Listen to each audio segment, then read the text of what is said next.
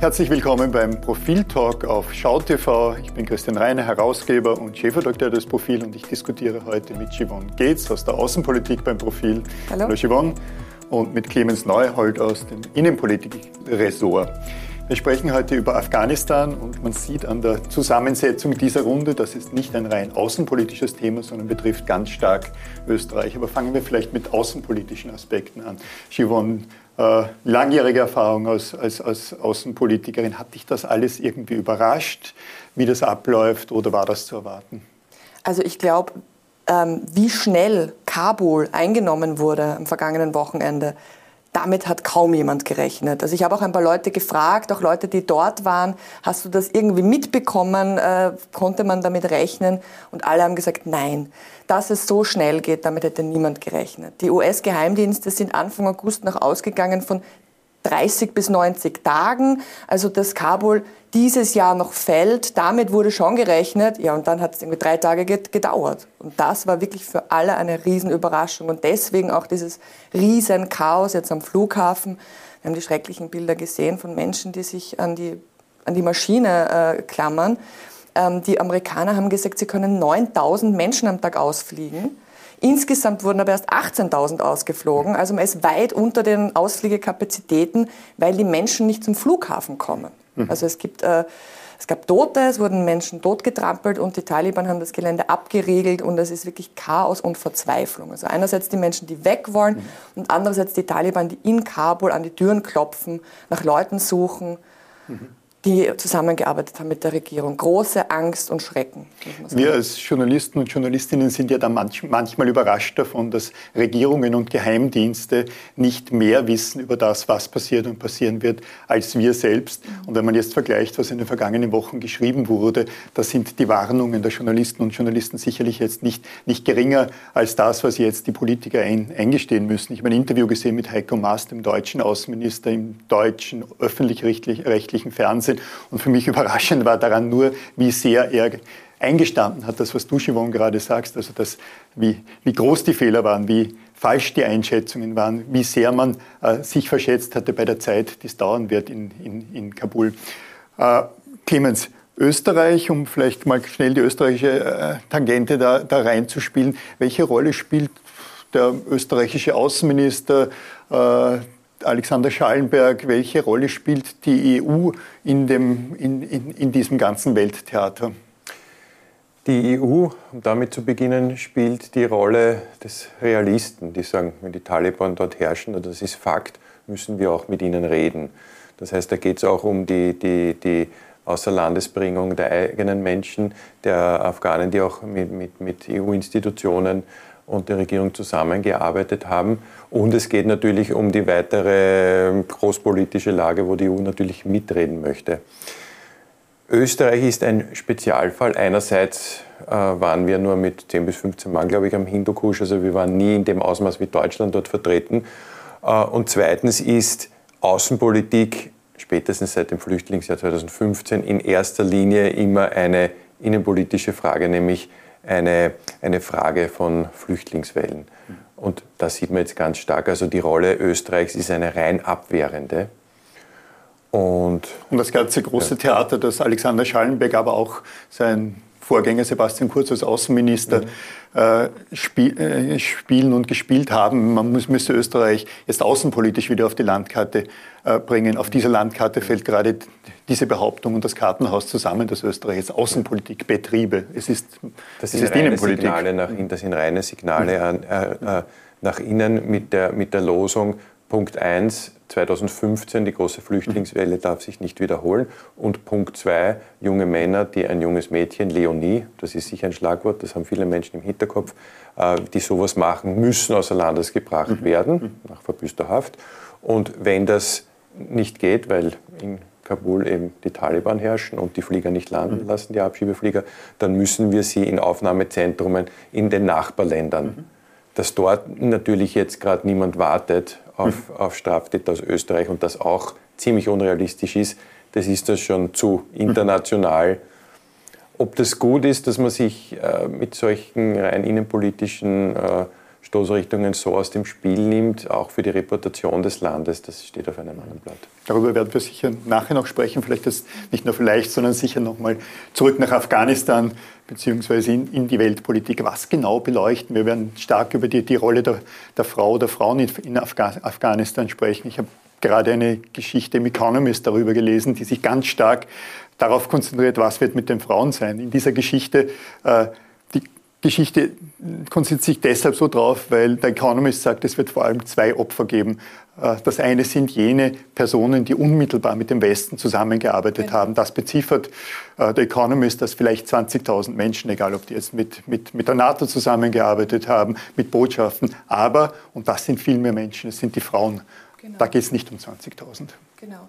Also wir haben eine Geschichte im, im Heft von Christa Zöchling nicht gesprochen mit einer Person, auf die beides zutrifft. Eine Richterin, ehemalige Richterin am Supreme Court in Kabul, die sich jetzt verstecken muss in einem Keller und äh, große Angst hat. Natürlich die ganze Familie versteckt sich. Man weiß ja, dass auch Angehörige ähm, drankommen. Ne? Also wenn die Taliban nicht die gesuchte Person finden, dann erschießen sie mitunter die Angehörigen. Also diese Personen müssen ganz speziell Angst haben und es gibt ja sehr viele Frauen auch, die gearbeitet haben für die Regierung, für die ausländische, ausländischen äh, Armeen und, und Besatzer.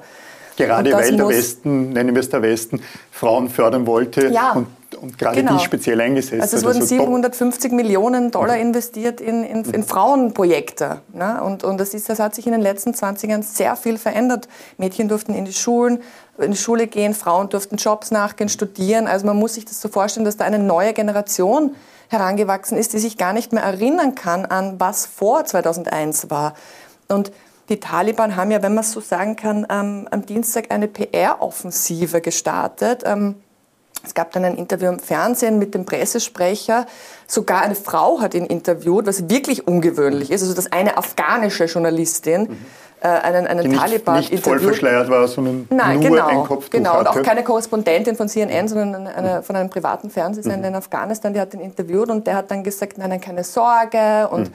Frauen werden arbeiten dürfen und wir werden äh, sozusagen, ähm, es gibt äh, eine, eine, Begnadigung auch für Menschen, die gearbeitet es haben. Es gab ja so eine Art Generalamnestie, wirklich daran glauben, tut niemand das in dem tut Wissen. niemand, weil wir wissen, das haben sie auch schon, das haben sie auch schon 1996 gesagt, also wie sie Afghanistan das erste, also mhm. das erste Mal erobert haben und 1996 in Kabul einmarschiert sind und wir wissen alle, wie es nachher kam. Frauen waren de facto unter Hausarrest, durften selbstverständlich nicht mehr studieren, mhm. äh, Schulen wurden geschlossen, Mädchen konnten nicht in die Schule und wenn man als Frau ähm, ohne Begleitung eines Mannes aus dem Haus gegangen ist, wurde man mitunter brutal verprügelt. Also mhm. es ist wirklich große Skepsis angesagt. Natürlich mhm. gibt es die Hoffnung, ja, vielleicht haben sie sich doch gemäßigt. Mhm. Sie brauchen ja jetzt... Sehr unwahrscheinlich. Sie brauchen ja, ja jetzt irgendwie auch ähm, den Kontakt nach außen. Mhm. Ne? Sie können ja. sich jetzt nicht ganz, das ist halt die Hoffnung der Optimisten, sie können sich nicht ganz äh, verderben mit der internationalen Gemeinschaft.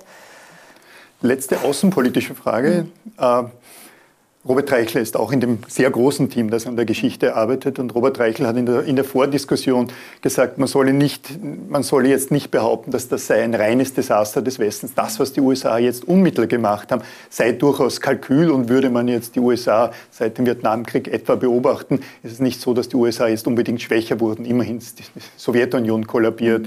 Äh, Kalkül der Amerikaner, Schadens, Schadensbegrenzung, schlicht der billigere Weg da glaub, sich abzuziehen, ich glaube, abzuziehen? Innenpolitische Gründe, warum das jetzt geschehen ist, warum Joe Biden äh, sozusagen den, den Weg, den Trump angefangen hat, weitergegangen ist. Ich glaube, man wollte einfach keine, keine toten US-Soldaten mehr. Aber die Frage ist halt auch, ähm, was wäre die Alternative gewesen? Hätte man dann gleich 2002 abziehen müssen, abziehen sollen? Die Taliban waren ja recht rasch zurückgedrängt in die Berge. Die waren ja nie weg. Man braucht ja nicht glauben, dass die irgendwie die waren in Pakistan oder in den Bergen. Waren in Pakistan oder in den Bergen. Genau. Ja. Und äh, das wäre die Alternative gewesen. Man hätte auch sagen können, gut, die sind jetzt geschlagen, jetzt gehen wir. Aber dann wäre die Kritik auch massiv gewesen. Er müsste doch, also da hätte es dann geheißen, er müsste einen demokratischen Staat aufbauen. Mhm. So einfach geht das nicht. Es geht nicht nur um den militärischen Sieg. Mhm. Es ist schon schwierig, aber wir gehen Aber davon aus, dass nicht nur der österreichische Bundeskanzler, sondern auch der amerikanische Präsident, dieser und Trump davor, auf jeden Fall auch auf Umfragen schauen. Und, eine, und, und, und Umfragen in den USA würden sicherlich ergeben, dass die Amerikaner hier recht tun, sich zurückzuziehen. Natürlich. Und der Zeitpunkt hat sicher viel mit Innenpolitik zu tun. Innenpolitik wir haben auch Kongresswahlen nächste, ja. nächstes Jahr. Ne? Uh, Clemens, Innen, Innenpolitik. Ich habe noch im Ohr eines der zynischsten, einer der zynischsten Sätze, den ich in den vergangenen Jahren in Innenpolitik gehört habe, österreichischer Innenminister Karl Nehammer, der noch am Freitag der vergangenen Woche, bevor, kurz bevor Kabul fiel, gesagt hat, selbstverständlich werden wir weiter nach Afghanistan abschieden und wir werden mit Af Afghanistan verhandeln. Das habe ich gesagt, das ist zynisch. Ich würde jetzt eher vielleicht sogar sagen, es ist dumm, weil Zynismus verlangt vermutlich etwas mehr Realitätsnähe. Jetzt sind wir wieder bei dem Punkt, die, die Wählermaximierung, die zur, zum Parameter der österreichischen Außenpolitik wurde und damit die Außenpolitik in die Innenpolitik rein, hereinbringt. Mhm. Das ist es doch, was wir derzeit erleben. Und bei allem, du hast es gesagt, Fall Leonie, das sind zwei Afghanen, die hier unter Verdacht ist, oder klein mehr, gesprochen oder, oder, oder, oder, mehr. Aber selbst wenn man das, ja. wenn man das bedenkt, in der derzeitigen Situation äh, macht, macht die Bundesregierung falsch, aber macht mhm. die ÖVP äh, mit Afghanistan, mit den Taliban Stimmenfang. Mhm. Also es ist in der Tat, äh, muss man sagen, dass Österreich ein, seit 2015 ein Problem hat mit manch jungen Afghanen. Äh, 10 Prozent von 45.000, so groß ist die afghanische Community, wurden letztes Jahr straffällig. Das ist ein Vielfaches vom Durchschnitt. Und es gab schon vor Leonie immer wieder wirklich mhm. äh, sehr, sehr grobe Sachen, äh, ist weit überdurchschnittlich bei sexuellen Übergriffen, Bandenkriminalität, Drogen. Also das ist schon eine riesen Integrationsherausforderung. Was bei dem Abschieben dahinter steckt, warum die äh, ÖVP, die Minister und auch der Kanzler so derart darauf drängen. Ähm, Nehammer war äh, fokussiert, nur Straffällige abzuschieben. Und deswegen äh, waren es waren noch zwei mhm. Drittel der äh, mhm. zuletzt abgeschobenen waren noch straffällig. Mhm. Also die hatten in Österreich die, die Strafe verbüßt. Und das macht ihm jetzt, diese Offensive macht ihm jetzt die Realität zunichte und das will man sich nicht eingestehen. Das will man sich nicht eingestehen und damit will man innenpolitisches Kleingeld machen. Clemens, vielen Dank fürs Diskutieren. Siobhan, vielen Dank fürs Diskutieren. Liebe Zuseherinnen und Zuseher, danke, dass Sie uns Ihre Zeit gewidmet haben. Bitte schauen Sie ins kommende Profil ab Samstag am Morgen als E-Paper und ab Sonntag als Printausgabe. Wir widmen uns dem Thema Afghanistan und vielen anderen Themen auch. Auf Wiedersehen.